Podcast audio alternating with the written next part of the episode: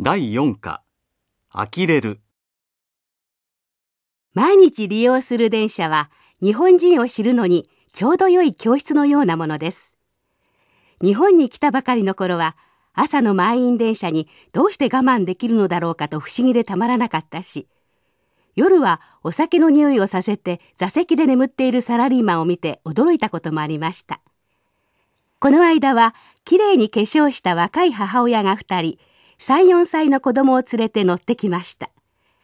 子供たちは、ここ、ここ、と大声を出しながら席を取り、靴を脱ぐとすぐ椅子の上で騒ぎ始めました。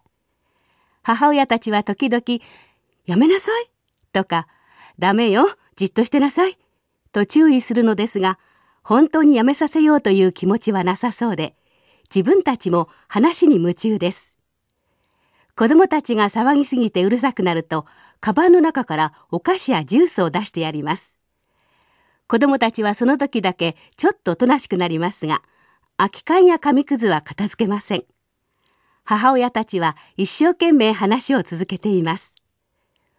途中で大きい荷物を持って乗ってきたお年寄りがいたのに、立とうともしないので呆れてしまいました。このように、日本の若い母親の中には、時々子供のような人もいます。日本に来る前は、日本人は親切で礼儀正しいと聞いていましたが、本当にそうなのでしょうか？私は日本が大好きですから、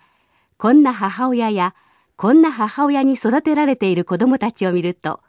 ちょっと心配になってくるのです。